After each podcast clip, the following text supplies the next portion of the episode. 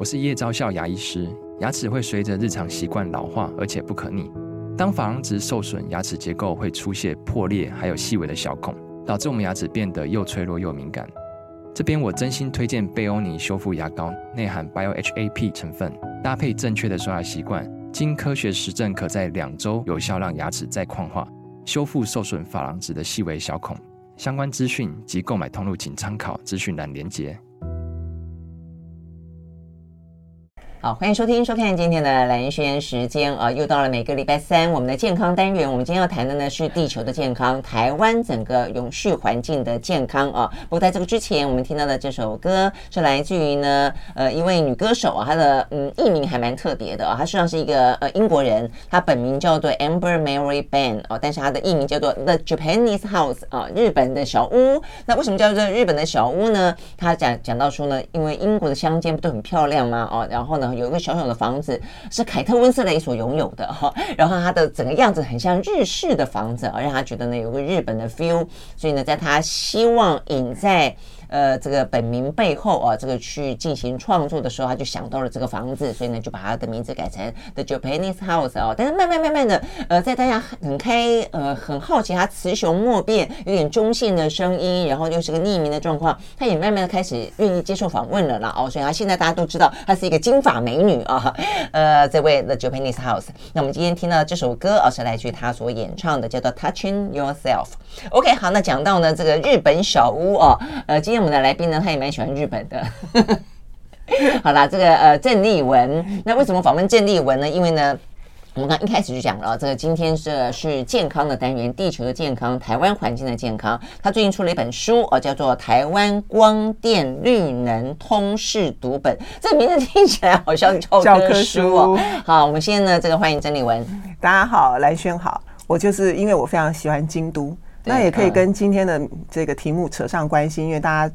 呃，印象最深刻，最早就是《京都议定书》开始在讲节能减碳、气候变迁，那已经是上个世纪的事了。现在已经二十一世纪了，所以你看时间过多快，真的是过很快啊！所以呢，从《京都议定书》到巴黎气候协定，到这一次的这个呃杜拜哦，但是这次杜拜的话呢，最最让大家觉得担心了哦，这个就是因为在油国哦，这个举行这样的个会议，所以到底我们可不可以达到这个节能减碳？回过头来看，呃，当然台湾啊，这个目前。呢，讨论的非常的多了哦，所以我想应该会先要问问，就是丽文怎么会想到要出这本书？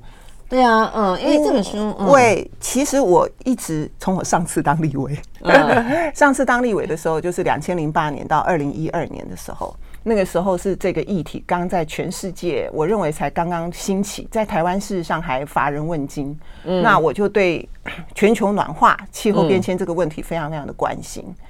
嗯那么这一次为什么会写这个书呢？就我上次当立委的时候，我翻译了一本《全球新政》啊，就是关于这个全球暖化、气候变迁的一个非常重要的一个真的，你翻经济学的书，因为他是一个经济学大师，也是这个领域的一个大师，一个英国英国人啊，英国学者，所以我翻译了一本书。那嗯，所以这一次当立委，因为你知道，当立法委员有时候会觉得很。虚无，你知道吗？因为台湾的政治的水平，哈，好，我们平常讨论的议题啊，在这个立法院的种种的怪象，所以你会觉得说，还是会有无力感，就是了啦。要做一些事情，才不会让自己觉得四年虚度这样。嗯嗯。那这一次是一个很特别的因缘，有一个朋友叫做邱淑媞，大家都认识他，前国国建署的署长。对。他退休了以后呢，就是拿了那个大炮在拍摄影野鸟哦，参加野鸟协会。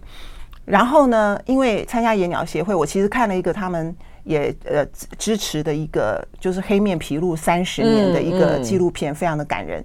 然后呢，他就揪我们，就揪我啦哈，去台南看这个光电版。哦，这样子。讲到台南，大家应该都知道，蓝轩也是台南人，是啊，在另外也住过台南。对，我小时候也是在台南长大的，嗯，所以呢，我们就去了。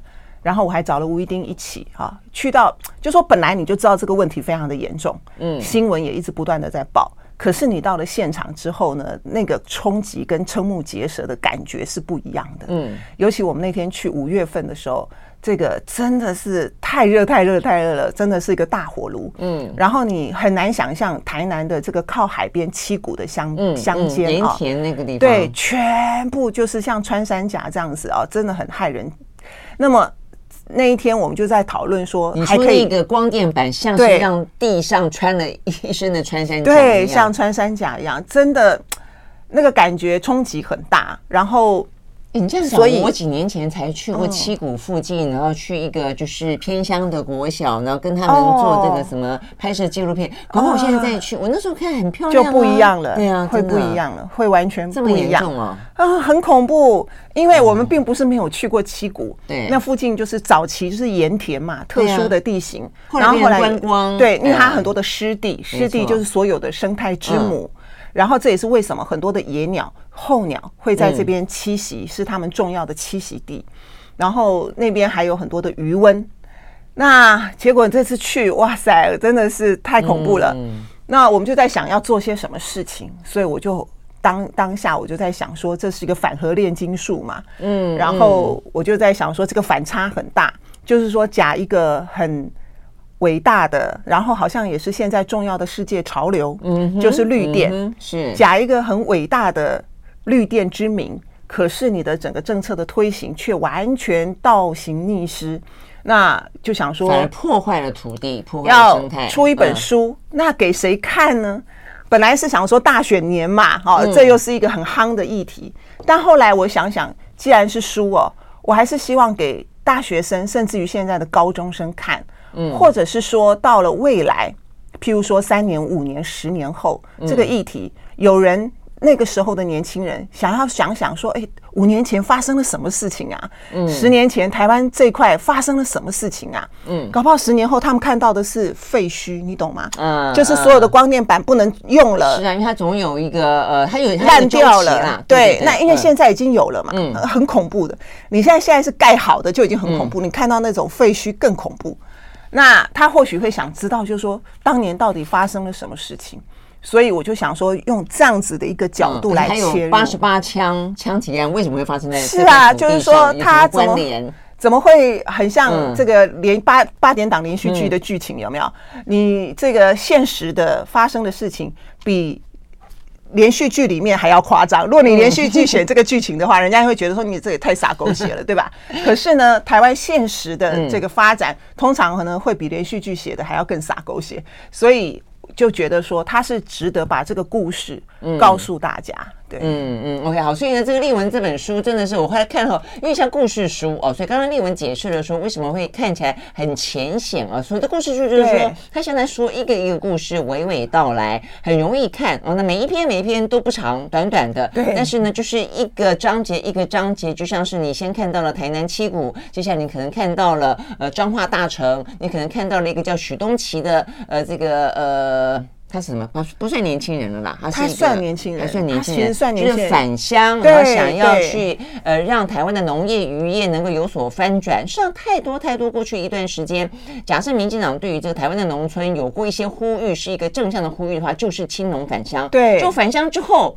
你突然之间把这些青鱼，对对对，青龙还是青鱼，对不对？对，没错。那但是这这些人回回回家啦，但回家之后，你却又把他想要重新去翻转的，希望他然后然后让他能够重新再转型的东西，突然之间就就抢走了。我觉得这是一个非常突兀，而且非常荒荒谬、矛盾的一个现象啊！所以我们休息回来呢，就从这个例文啊，他文笔很很好，我们就从他一开始讲的这位叫许东奇的哦。这位青鱼来开始聊起啊，呃，他的状况也是让他觉得从来没有想象过，他返乡然后投入这个鱼温鱼温的养殖，竟然会换来那么一个一夕之间让他无法承受的一个后果。我们休息，马上回来。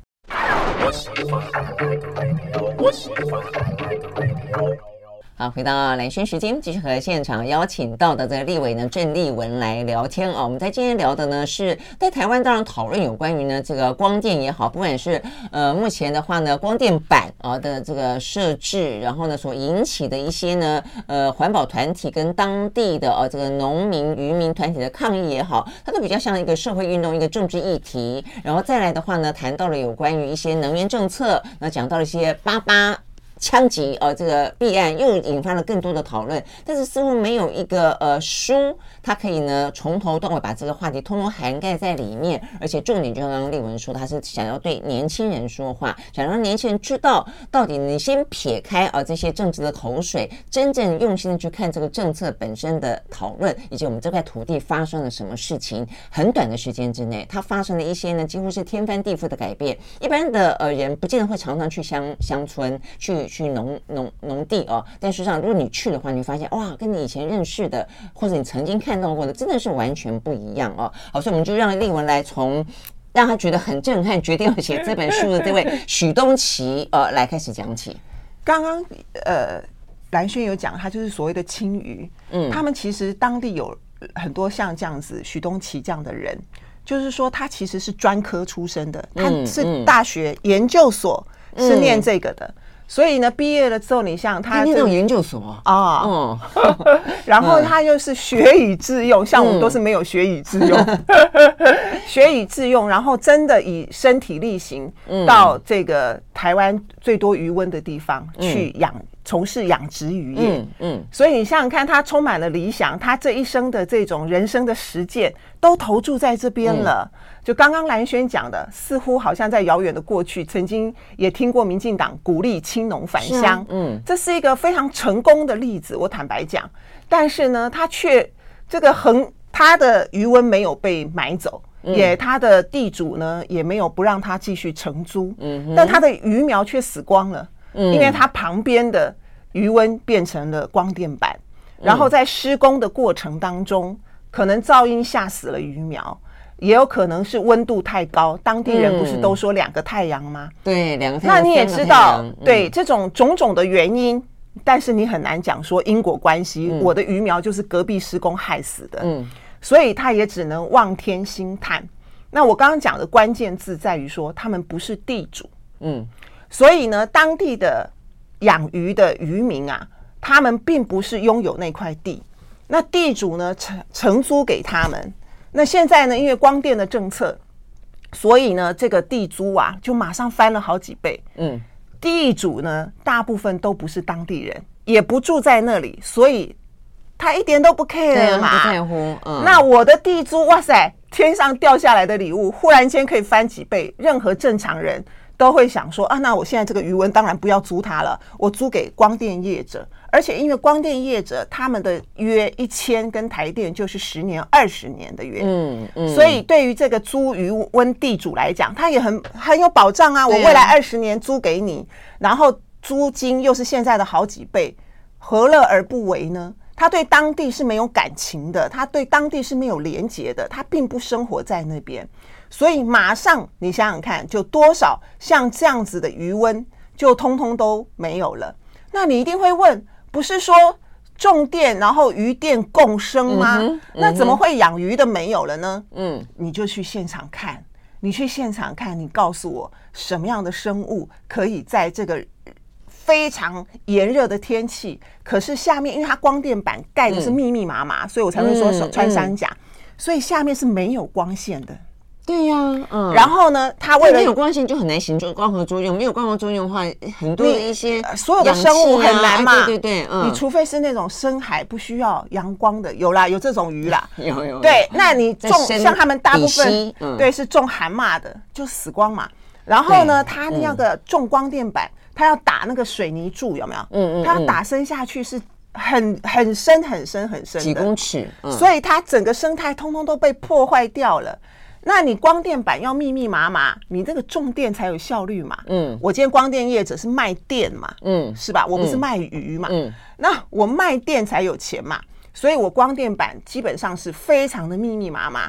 下面你去看，不可能的，而且呢，就是那些鱼虾不可能存存活，就是是，所以它只有少数几个样板，嗯，你懂吗？啊，做的很好的室内盖得漂漂亮亮的，那是少数的几个样板。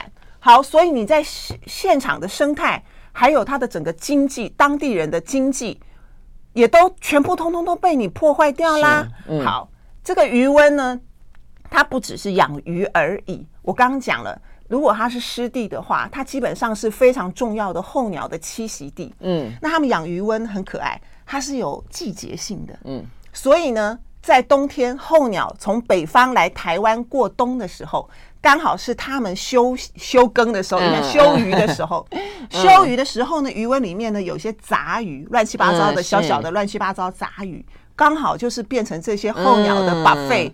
的概念。是自助餐，所以那个鱼温是跟大自然非常和谐的共存，而且他们刚好就养了这些候鸟，嗯、所以这些候鸟呢，冬天来刚好渔民休渔，然后他刚好可以帮他吃很多很多的杂鱼，他在那边也度冬，非常的高兴。嗯、这是一个三十年台湾的血泪，台湾不是自然而然有这么好的。余温湿地的生态，还有黑面琵鹭等，最有名的是黑面琵鹭嘛，哈，还有黑面琵鹭等非常多的国际候鸟的重要的栖息地。这是三十年前在同样一个地方，台湾曾经发生非常类似、几乎一模一样的事情。嗯，但是三十年后比三十年前更严重的是，三十年后有黑道，三十年前还没有。三十年前发生的事情是。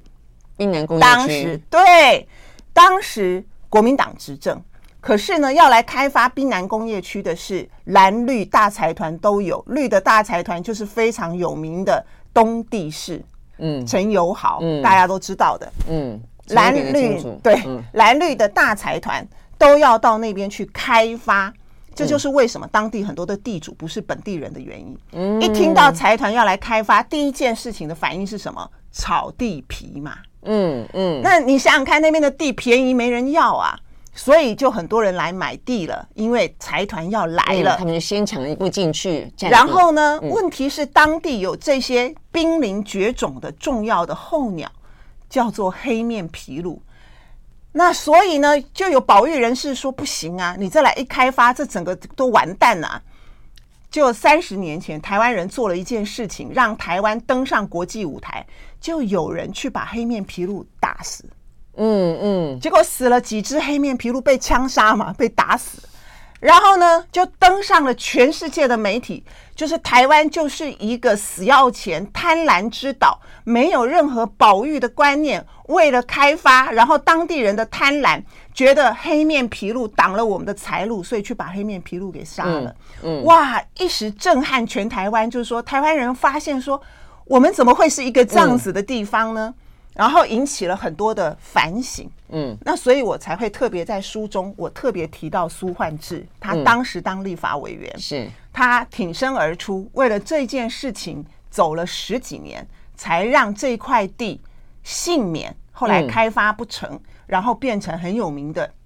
湿地的一个生态的乐土，嗯，后来成为这个呃内江国家公园嘛，对，对不对？对。所以当年在算民进党的立委的奔走底下，还有很多的一些社运分子跟当当地的人啊，这个捍卫底下呢，成功保下来。但没想到呢，事隔三十年之后，重新栽在民进党政府的手里。嗯，我们休息了，马上回来。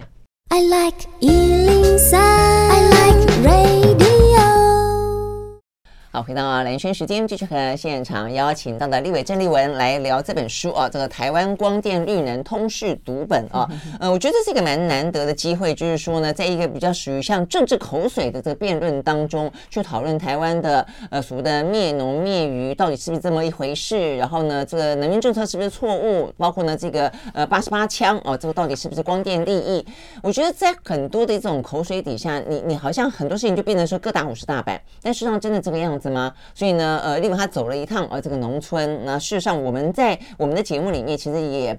报道过，也跟他分享过很多哦，台湾一些真的很不错的媒体哦，什么上下游、上下游什么报道者，他们都深入到每一个地方去，告诉你说农民的心声、渔民的心声，这一些光地板如何的强害他们的呃当地的生态，然后破坏景观，然后破坏文化哦，因为不只是景观而已，生态景观连带的，我们就说回去的青农、回去的青鱼，他们到底回去干嘛了？他们本来希望做一些地方地方创生的结合。生态结合产业结合文化，那但现在没有了产业，然后呢，哦，所以我觉得这个影响是非常非常大的哦。所以不只是在我们讲到的七股哦，这个令人看到的这位许东奇啊，他那个十万余苗暴毙，事实上过去这段时间一大堆暴毙的这个什么蛤蜊啦，什么都是历历在目哦。那我还记得我们在节目里跟大家分享过，我是一个呃大学的一个学长啊，他们家的他们家的番薯田就在，其实丽文也写到了哦。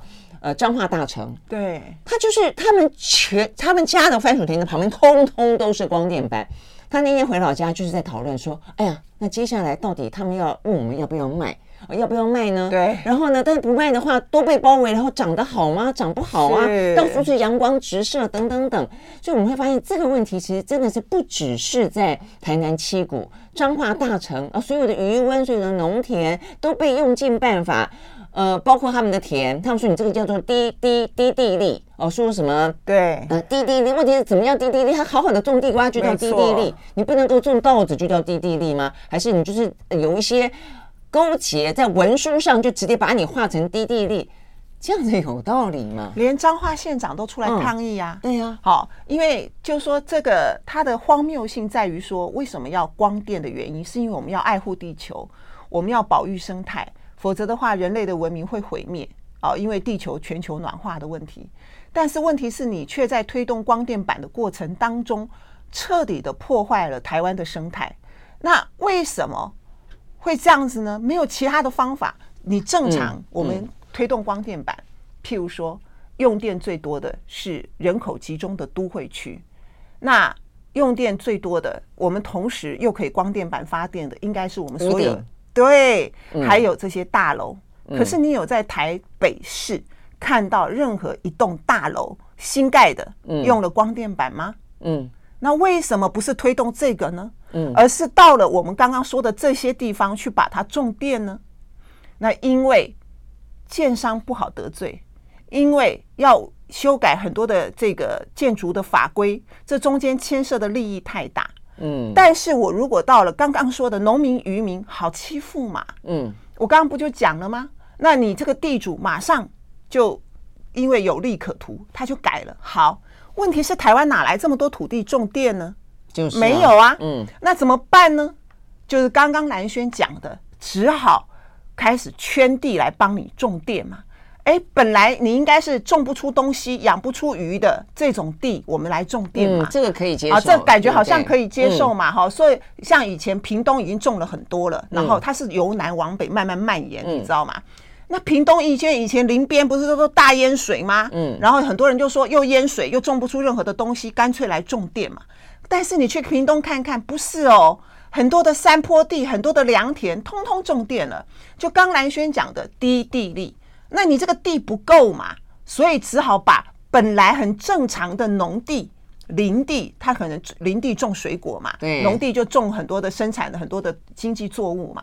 他就说：“哎，你这个是低地力，划下去低地力之后，你就被判死刑啦，你就可以符合他鼓励光电的政策，嗯，然后呢就可以拿去种电了。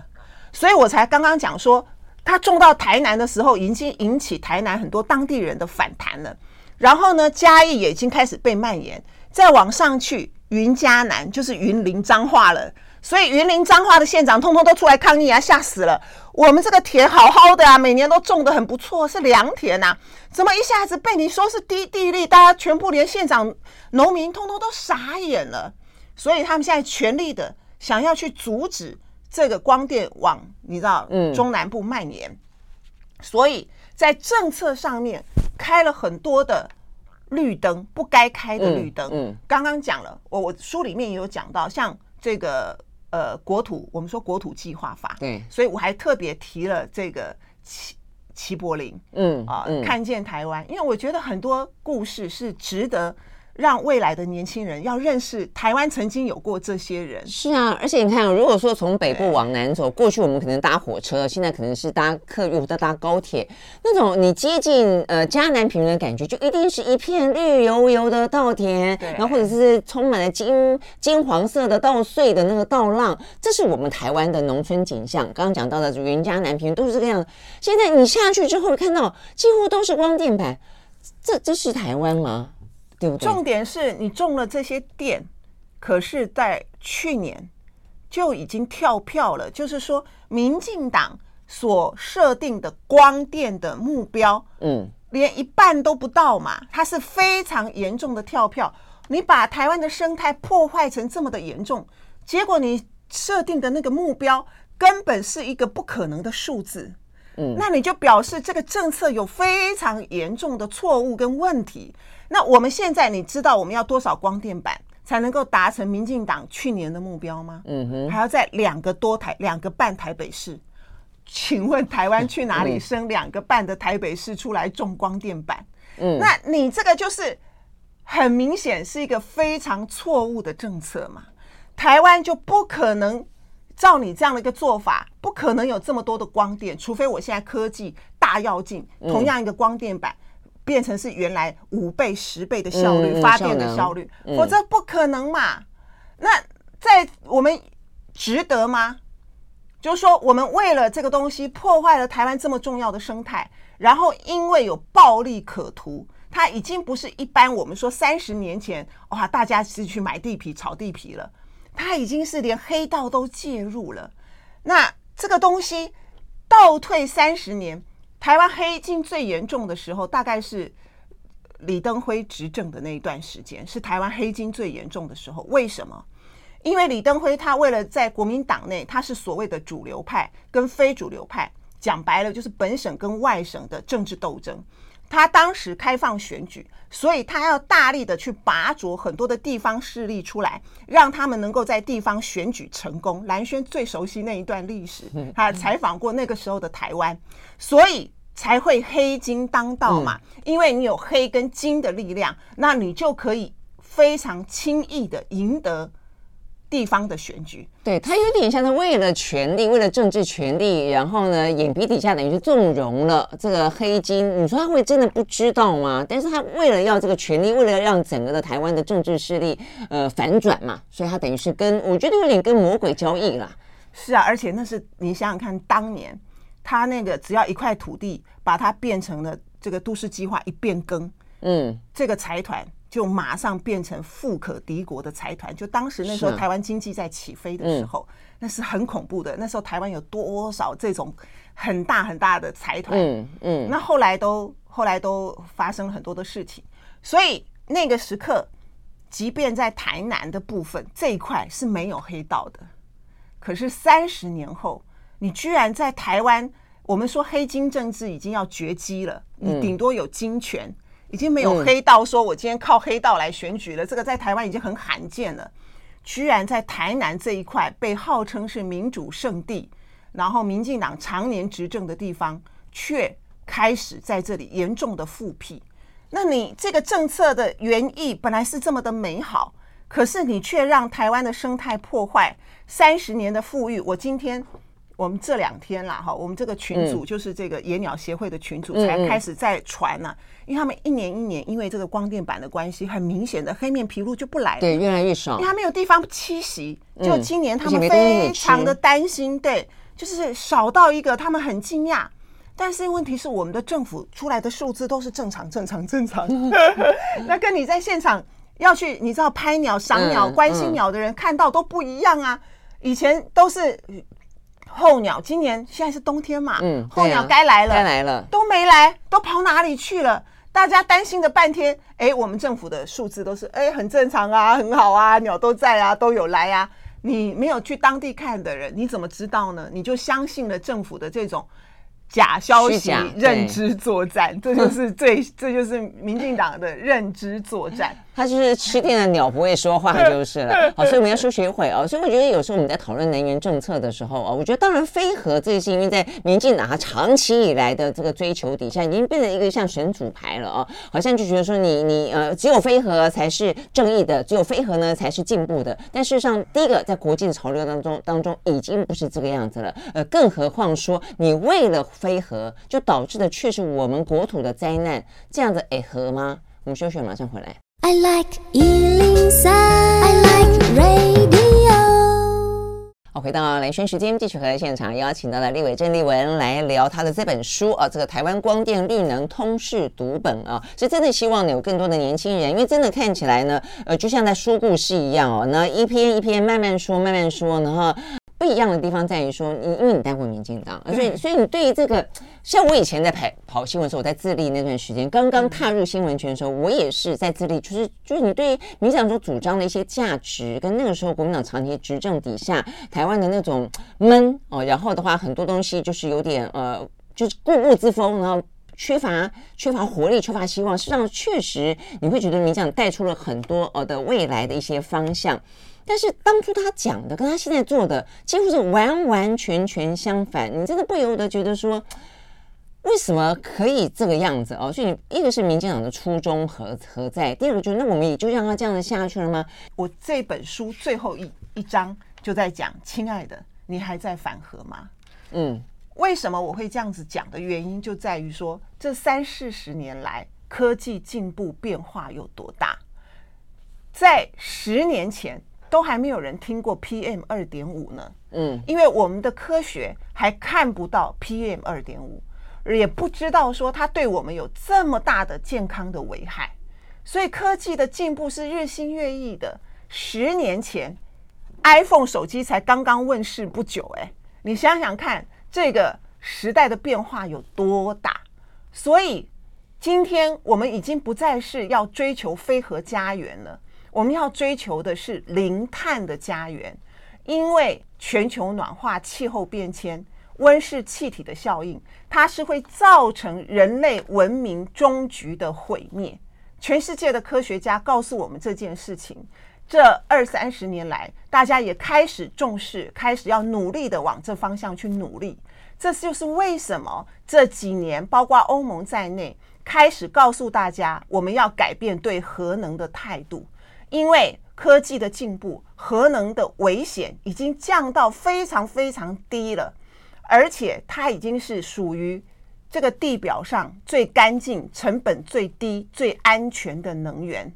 那我们要用核能来取代什么？取代会毁灭人类文明的烧炭呐、啊，嗯，烧石油、烧天然气的化石能源，因为这一些。它会造成我们非常严重的生态末日。那今天绿能当然不止核能啊，有今天我们大家在发展的风电啊，嗯，我们刚刚说的光电啊，这一些再生能源我们都非常的支持。就好像说，今天台湾人类没有刀活不下去，没有刀你怎么切肉、切菜、切水果？嗯，但是你不能拿这把刀每天去杀人呐，不是吗？所以今天我们支持光电，是因为它可以救地球。但是如果你在发展光电，在台湾不但不能救地球，你毁灭了生态，然后你还带来黑金政治，那我们所谓何来呢？而且还有肺腺癌啊，每每一年每年逐年。然后你为了要盖天然气的接收站，你也要去谋杀七千年的早教。那这个衡量底下，你不觉得这个东西出了很大很大的问题吗？所以，我们应该是再生能源加上核能，赶快先把最脏的烧煤炭的淘汰掉嘛。台中的五颗烟囱，五根烟囱，每天在那边烧煤，眼睛瞎了吗？嗯，你都没有看见吗？全世界第六大的火力发电厂，白皮书一出来。马上就被所有的工商业界打脸，说这天方夜谭，完全不可能。他们自己也承认。那你自己知道它是天方夜谭，不可能，那你是写出来干嘛的呢？那为什么不可能呢？因为这个释放二氧化碳的前两名就是交通跟发电嘛。嗯，所以全世界都知道，你要改善，你不要再释放二氧化碳跟温室气体。第一个，一定要改成绿电，而核电是其中的大宗。为什么这一次的 COP 二十八，大家就说要把核电翻倍、翻两倍、翻三倍？第二个，你今天就我刚刚说的交通嘛，所以大家为什么要发展电动车？那台湾这也是另外一个很荒谬的地方。你有看到民进党很认真的在发展电动车吗？你现在有看到台湾在街上跑的所有的公车都是电动车吗？你有看到台湾的停车场通通到处都有充电站吗？那台湾还是一个产电池、产这些。科技岛呢？对，很重要。我们的生产还是全世界数一数二的。嗯、那你为什么在我们的所谓的前瞻基础建设里头花了八千亿都没有做这些，然后都拿去绑桩了，都都拿去，反正就是肉桶政治了嘛？有多少你真的要做前瞻基础建设？有太多像这种我刚刚说的，为了全能呃，为了节能减碳，然后引进 AI，引进很多新的这些科技的东西。嗯台湾有太多基础建设可以改变了啊！我完全没有看到任何一个政治人物有良心的、有远见，也不需要远见的啦。人家全世界都已经在做了，哪有需要？对，你已经要跟着人家屁股后面学就好了，也不肯学，真的是让我非常的，就是为什么我就说要写本书啊？因为你在台湾的政治的讨论，每天的口水里面，有谁真的把这个事情当做很迫切的事情在做？嗯，台湾是个太平洋的岛屿。所以我里面有讲到我们的盟国，我们的邦交国土瓦鲁马上都要不见了，要被水淹掉了。台湾也是一个太平洋的岛屿，当世界末日因为全球暖化要来临的时候，我们会首当其冲。所以我特别讲了那时候的八八风灾小林村的原因。台湾过去是灭村，你可能会面临的是灭岛。为什么？Nobody cares。对啊，所以我们就讲说，在台湾讨论这个问题，太多太多的政治话语了。但是我们今天讲的是要拿数字看科学，呃，要全面的哦。所以如果说你今天民进党说他们的绿能事实上是是呃环保的，是永续的，那请问刚刚立文提出来很多其他的面向都没有看见你在做啊？哦，而且事实上，你刚刚讲说，呃，就是民进党说，呃，我这个只是过渡期啊。所以过渡期的话呢，呃，这个核电先退哦，然后的话呢，呃，这个火火力火力发发电跟这个天然气先顶着。问题是，你顶着，你到二零二五年，我们没有看到你绿能可以达标啊。所以意思就是说，那我们这百分之八十都是火力发电，我们还要再撑几年呢？撑到大家家都罹患肺腺癌吗？是这个意思吗？所以这些数字在眼前的时候哦，我们怎么看待它？我们休息，马上回来。我喜欢。我喜欢。好，回到蓝轩时间，呃，继续和现场邀请到了立委郑丽文啊来聊这本书啊，这个很值得呢，这个年轻人真的好好的看一看哦。那我们要谈的是，我们真的是不是从政治角度去切它？我们在谈就是说，曾经民进党呢是一个非常的走环保永续啊，走在前头的一个政党，为什么他现在呢却是呢以绿害绿？呃，说是啊这个要挺农渔，却是灭农灭渔。另外一个的话，他曾经标榜自己这个是一个青年政治，但是呢，就从这一次的光电弊案里面。看出来，地方的话呢，黑金横行，而且呢，真的是脏不可闻，而且还发生了枪击案，八十八枪啊！那到底我们怎么样的走到现在？那现在带该用什么样的个心态来重新看我们的能源政策？所以我就说，你不能够用僵化的意识形态神主牌来讨论科学的东西，你怎么可以用这种态度呢？台湾完全的反科学，你从我们在防疫的过程所有的讨论，你就知道这是一个一个全世界学历最高的岛屿。可是却在讨论所有的公共议题最反科学的一个地方。那核能也是，核能是一个未来。所以现在多少人在投入研究小型的核电厂？但多少人投入在研研究全世界？这全世界这叫做科学的圣杯，就是核融合。嗯。你不能告诉我说核融合，哎呀，遥遥无期。什么叫遥遥无期？当全世界的科学家投入，而且认为十年到三十年之内，它就会变成全面的商转的时候，台湾作为一个科学的，我们认为说我们是一个科技岛，却对于这个重大的科技影响人类的科技，完全因为意识形态而不没有任何的参与哦。嗯。我们现在全世界，我刚刚说的几十个国家，因为它的需要的那个能量太大，所以是国家全部合作一起来做这样的一个科研嘛，研究发展核融合。连像印度、印尼这种国家，你不要说什么日本、韩国、英国、法国、美国这种日这种进步国家了，连印度、印尼这种国家，通通都挤得要进去参加，也都参加了。台湾却完全置外于这种东西。你你能够想象说，哦，所以未来我们的中研院。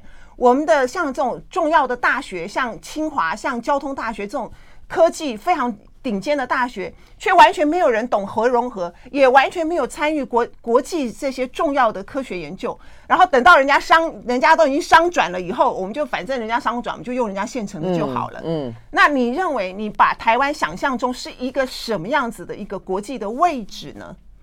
这是我一个觉得难以想象的。然后我们这么多的护国神山都需要非常多的能源，都非常耗电。嗯，所以然后又需要非常低的碳足迹才能够出口。那你不用绿电，你怎么办呢？你不用核能，怎么可能呢？所以啊，在你这个小小的脑袋坐井观天的同时，你却拒绝了人类跟禽兽之所以不一样，就是因为我们的脑袋长得不一样嘛。我们除了知廉耻之外，我们会有非常非常多的科技的进步。所以你说我们现在要反科技吗？回到了那个原始时代，没有任何科技，因为科技破坏了很多的事情，造成了很多的灾难。但是我这个科技的进步是不可挡的。